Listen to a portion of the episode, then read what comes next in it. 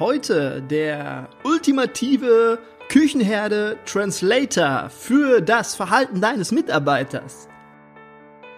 Hallo und herzlich willkommen zum Küchenherde Podcast. Der Podcast, der Appetit auf mehr macht. Ich freue mich riesig, dass du eingeschaltet hast. Du bist hier absolut richtig, wenn du aus der Gastronomie kommst und damit deine Brötchen verdienst. Du bist hier ebenfalls richtig, wenn du etwas anders machen möchtest, anders als die anderen und das Beste aus deinem Betrieb für dich und deine Mitarbeiter herausholen willst. In diesem Podcast stellen wir gemeinsam die Weichen auf zukunftsfähig.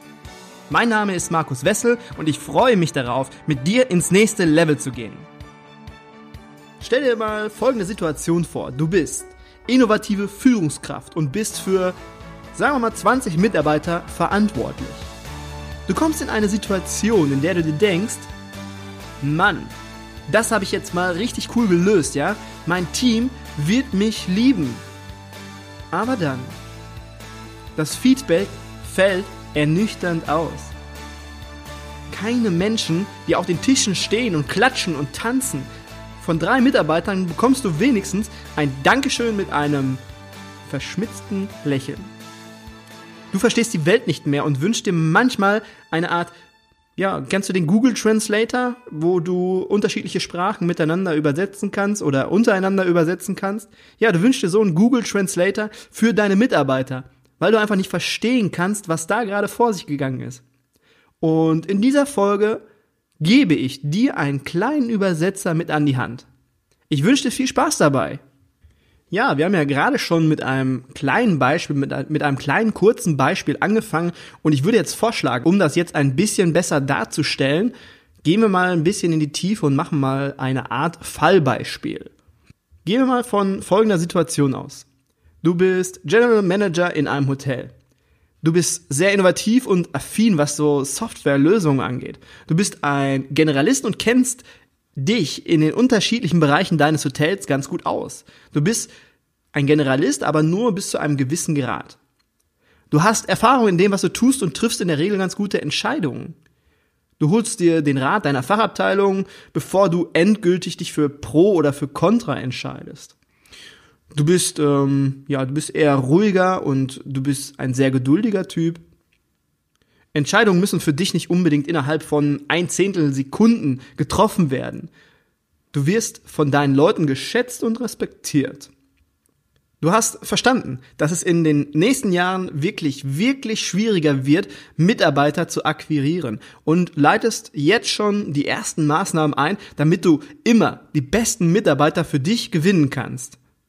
Also bist du ein echt cleverer Typ. Gehen wir ein wenig in den Alltag hinein, in den Tagesablauf hinein. Du beginnst deinen Arbeitstag etwa so gegen 10 Uhr. Ja, du begrüßt die Damen und Herren an der Rezeption und du hast jetzt nicht so eine Rezeption, wo ein Infopult vorne steht, du hast einen offenen Empfang. Das heißt, deine Mitarbeiter verstecken sich nicht hinter so einem Tresen, sondern sind völlig offen und für, auf, der, auf der anderen Seite, für den Gast, ist halt nicht so eine Wand da, wo er erstmal vorsteht, sondern es ist einfach offen gestaltet für jeden. Und der Gast, der jetzt reinkommt, der Hotelgast, der reinkommt, der setzt sich dann mit deinem Mitarbeiter auf die Couch im, Empfangsbereich und dort wird, dort wird dann über so ein kleines Tablet das Check-in gemacht. Ja, und so läuft der Check-in bei dir ab und du begrüßt jetzt erstmal die Damen und Herren, die an der Rezeption arbeiten. Anschließend gehst du weiter in die anderen Abteilungen. Du gehst einmal durchs ganze Hotel. Du begrüßt alle deine Mitarbeiter. Du gibst ihnen bei der Begrüßung die Hand und sprichst kurz ein, zwei Sätze mit ihnen, ja, so ein klein wenig Smalltalk und dann etwa so um 10.45 Uhr gehst du dann in dein Büro und fängst mit deinen Tätigkeiten an.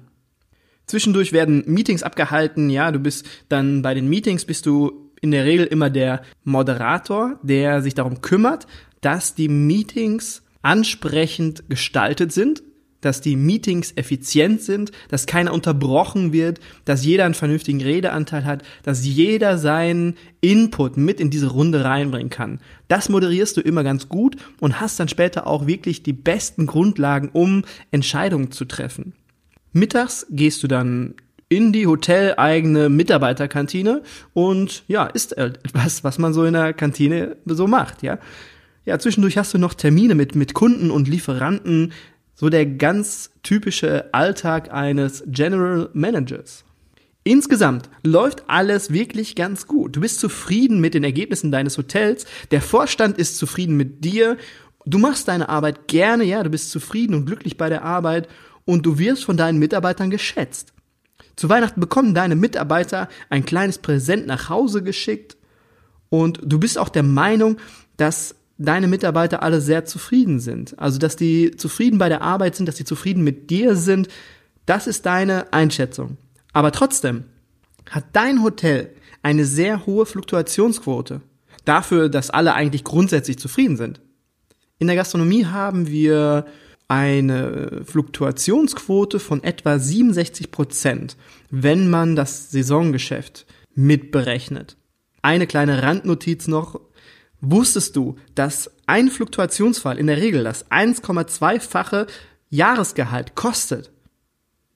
Wenn du das etwas genauer wissen möchtest oder genauer wissen möchtest, wie man sich so etwas ausrechnet, verlinke ich dir das Coaching-Video in den Show Notes. Dort habe ich genau erklärt und berechnet, wie teuer Fluktuation ist oder sein kann. Okay, halten wir fest, du hast trotzdem, obwohl eigentlich alles wirklich so gut läuft und alle eigentlich doch zufrieden sind, hast du trotzdem eine hohe Fluktuation. Fazit, irgendetwas stimmt noch nicht. Und vielleicht ist ja dieser kleine Mitarbeiter-Translator die Lösung für unseren General Manager. Du wirst vielleicht einmal davon gehört haben, dass es vier unterschiedliche Menschentypen gibt.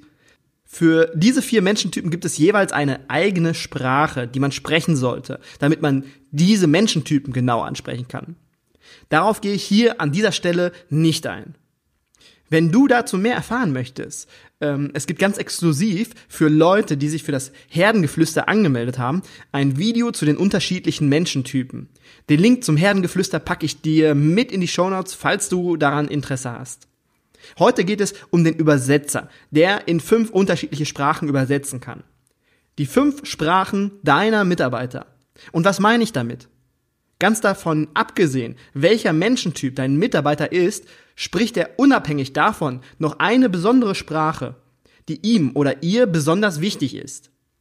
Wenn du nur eine davon beherrschst, nur eine davon sprichst, dann kannst du deine Mitarbeiter, die die anderen vier Sprachen sprechen, nicht bedienen. Das muss nicht schlimm sein, kann aber unter Umständen ein Faktor für Unzufriedenheit oder eine hohe Fluktuation sein.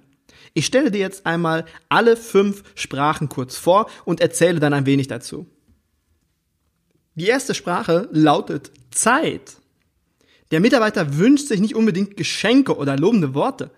Du kannst ihn vielleicht damit auch glücklich machen, also mit Geschenken und mit, mit lobenden Worten. Aber ein größerer Stellhebel für diesen Mitarbeiter ist, wenn du ihm Zeit schenkst.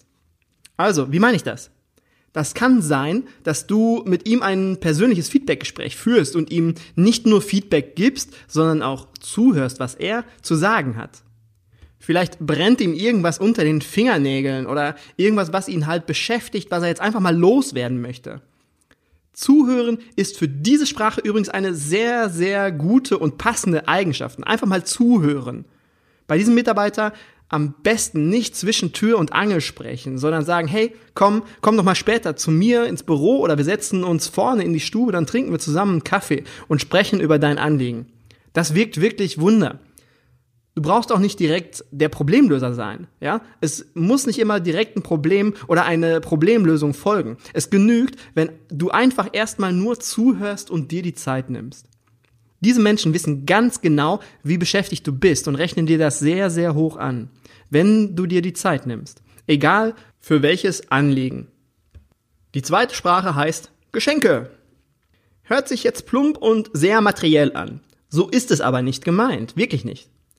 Wenn du zum Beispiel zu Weihnachten deinen Mitarbeitern etwas schenkst, dann freuen die, die diese Sprache sprechen, sich natürlich besonders. Aber noch besser ist, wenn es ein Geschenk ist, welches wirklich von Herzen kommt. Das muss auch nicht immer teuer sein. Das ist nicht immer einfach, aber möglich. Und der Return on Invest ist enorm. Ganz nebenbei, das kann man auch systematisieren. Dazu mache ich am besten demnächst ein Video für den Newsletter. Ach, nicht, nicht Newsletter. Newsletter ist ein böses Wort. Der heißt ja Herdengeflüster, ne? Geht es euch auch so, dass Newsletter sich immer so böse und bedrohlich anhört, da zögert man immer ein wenig, bevor man sich einträgt. Naja, deswegen heißt es ja bei mir auch nicht Newsletter, sondern Herdengeflüster. Du kannst natürlich auch deine Mitarbeiter um Unterstützung bitten. Also jetzt, wenn es um dieses Thema Geschenke geht, ja, dann frag doch mal nach Unterstützung, wenn es, wenn es um die Vorlieben und die, die herzlichen Geschenke geht, ja, wenn es um die Vorlieben der Mitarbeiter geht. Am besten ist es natürlich, wenn es wirklich von dir kommt. Und da reicht auch schon die handgeschriebene Geburtstagskarte von dir persönlich. Die dritte Sprache heißt Lob und Anerkennung. Ich denke, dazu muss ich gar nicht so viel sagen. Wichtig ist, wenn du lobst oder etwas anerkennst, dass es wirklich ehrlich gemeint ist. Nichts ist schlimmer als Heuchelei. Falsche Schmeicheleien sind wie Brieftauben. Sie kommen immer zu einem zurück. Da muss auch nicht viel Tamtam -Tam drum gemacht werden. Es genügt, wenn man einfach sagt, hey, ich finde das toll, was du gemacht hast. Wirklich. Dazu gehört auch, dass du deine Mitarbeiter vor einer schwierigen Situation oder Prüfung ermutigst. Ein paar ermutigende Worte helfen diesen Menschen immer und ungemein. Ein Dialekt dieser Sprache ist freundlich sein und höfliche Worte finden. Die vierte Sprache heißt Berührung. Jetzt aber Vorsicht, Ohren aufgespitzt und keine Angst und bitte, bitte, bitte nicht falsch verstehen. Das heißt nicht, dass die Mitarbeiter, die diese Sprache sprechen, unbedingt angetatscht werden wollen. Auf keinen Fall. Bitte, bitte, nein, aus. Sehr geehrter Herr Richter, liebes Gerichtssaal, ich entschuldige mich für mein Fauxpas, möchte aber anmerken, dass ich diesen Ratschlag im Küchenherde Podcast gehört habe. Nee, nee, so geht das nicht. Es geht um Dinge wie auf die Schulter klopfen, Hände schütteln zur Begrüßung, ein High Five geben oder die Ghetto Faust, weißt du? Ganz genau. Das, das ist damit gemeint. Das ist mit Berührung gemeint. Und das kommt ganz auf den Mitarbeiter an und auf einen selber. Das ist eine Sache, die man einfach fühlen muss. Ob das angebracht ist, gerade in diesem Moment, und ob man sich dabei wohlfühlt und gut fühlt. Und ganz nebenbei, in der Beziehung gibt es diese fünf Sprachen auch. Also in der Beziehung zum Partner. Kennst du die Sprache deines Partners? Weißt du genau, was für eine Sprache dein Partner spricht? In diesem Fall, in der Beziehung, geht es natürlich um Zärtlichkeit und äh, Berührung, also wirklich dann ein bisschen intimer. Aber frag dich mal, was für eine Sprache spricht dein Partner? Die fünfte und letzte Sprache und meine persönliche Lieblingssprache ist Hilfsbereitschaft. Auch das ist fast selbsterklärend. Es geht darum, deine Leute zu supporten, wenn sie Hilfe brauchen. Oft ist es in der Gastro aber so, dass wir selbst erkennen müssen, wann und wo Hilfe gebraucht wird. Wir Gastronomen fragen meistens nicht von allein oder zumindest nicht gern nach Hilfe. Ich meine, ich denke mal, das kennst du vielleicht auch. Erkenne, wann und was deinem Mitarbeiter wichtig ist, was für ein Projekt oder was für eine Aufgabe und versuche ihn dann zu supporten. Vielleicht erfährst du auch, dass er Unterstützung im privaten Bereich braucht. Vielleicht gibt es etwas, wobei du helfen kannst. Das ist die Sprache, die eigentlich am einfachsten zu erlernen ist. Frag dich mal selbst, welche Sprache deine Lieblingssprache ist. Und danach fragst du mal deinen Partner, was er denkt, welche Sprache du sprichst. Das ist echt interessant, was dabei herauskommen kann. Wie erkennst du jetzt die jeweilige Sprache deiner Mitarbeiter? Meistens, muss ich ganz ehrlich sagen, fühlt man das einfach. Je nachdem, wie der Mitarbeiter auf ein Geschenk oder auch zum Beispiel auf ein Lob reagiert, merkt man nach der Zeit, wenn man sich ein bisschen besser kennenlernt, welche Sprache zu welchem Mitarbeiter passt. Ich werde dazu auch wirklich mal ein Video aufnehmen und dir in diesem Video auch erklären, wie ich das früher immer gehandhabt habe, ja, wie ich am schnellsten herausbekommen habe, welcher Mitarbeiter welche Sprache spricht. Ich konnte mir bei 60 Mitarbeitern nicht direkt immer merken, wer welche Sprache spricht. Das brauchte eine gewisse Systematik. Melde dich am besten für das Herdengeflüster, nicht Newsletter, für das Herdengeflüster an, dann verpasst du das Video auch nicht. Hast du die letzte Küchenherde Podcast Folge gehört? In dieser Folge ging es um Inspiration. War diese Folge vielleicht inspirierend für dich, etwas im Betrieb auszuprobieren oder umzusetzen? Wenn ja, dann würde ich mich über eine positive Bewertung bei iTunes echt freuen.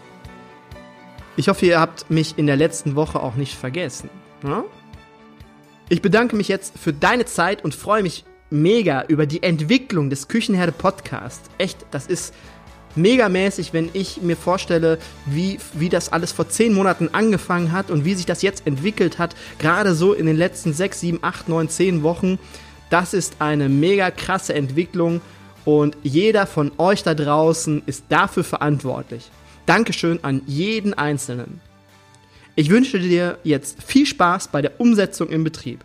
Wenn du Fragen hast, zögere nicht, dich bei mir zu melden. Und bis dahin, Mardiot und alles Gute.